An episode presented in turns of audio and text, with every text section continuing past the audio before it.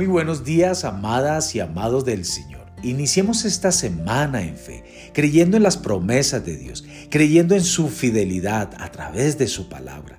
Y le invito a que haga cada día esta declaración que se encuentra en Isaías 55, verso 11, y repite conmigo. Señor, tú has dicho que así será tu palabra que sale de tu boca. No volverá a ti vacía, sino que hará lo que tú quieres y será prosperada en aquello para el cual la has enviado. Amadas, amados, declaren también, Señor, yo creo que tú suplirás todo lo que nos falta conforme a tus riquezas en gloria en Cristo Jesús. Así que declaro que esta semana hay puertas abiertas y lo declaro en el poderoso nombre de Cristo. Amén. La semilla de hoy se titula Mejor es la obediencia que los muchos sacrificios. En el primer libro de Samuel, capítulo 15, verso 22 nos dice, Entonces Samuel preguntó, ¿se complace tanto Jehová en los holocaustos y en los sacrificios como en que la palabra de Jehová sea obedecida?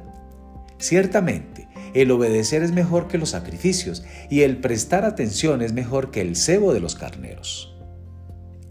La fe en Dios sin la actitud y acción de obediencia no tiene valor espiritual. Obedecer a Dios es el mejor acto de fe que podemos hacer.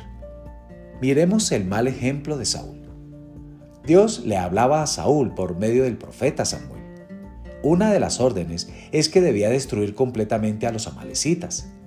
Saúl no rechazó las instrucciones de Samuel, pero no obedeció cabalmente, sino que lo hizo a su manera perdonó la vida del rey y salvó los mejores corderos, ovejas y ejemplares del ganado, supuestamente para ofrecerlos en sacrificio a Jehová. Saúl creía que había actuado en obediencia, pero no era así. Cuando Samuel lo confrontó le dijo, Bendito seas tú de Jehová, yo he cumplido la palabra de Jehová. Eso está en 1 Samuel capítulo 15, verso 13. Pero Samuel le dice que él ha desobedecido el mandato de Dios y que el obedecer es mejor que los sacrificios y el prestar atención es mejor que el cebo de los carneros. Sacrificio versus obediencia. En el sacrificio le ofrecemos a Dios algo de nuestra parte. Por ejemplo, ciertas oraciones o acciones o el ayuno y puede resultar agradable a Dios.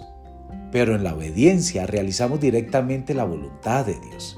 Y toda nuestra actitud es de escucha atención y aceptación. Esta es la actitud correcta ante Dios. Solo una actitud de obediencia plena agrada a Dios, que sale del corazón y se apega a su palabra. La obediencia es una prioridad de responsabilidad ante Dios y ante los hombres. Cuando una responsabilidad de obediencia se rompe, también se rompe el resultado de la bendición derivada de ella, como ocurrió en el caso de Saúl. Amadas, Amados, recuerden esto. Es mejor obedecer el consejo de Dios que hacer sacrificios. Dios les bendiga en este día.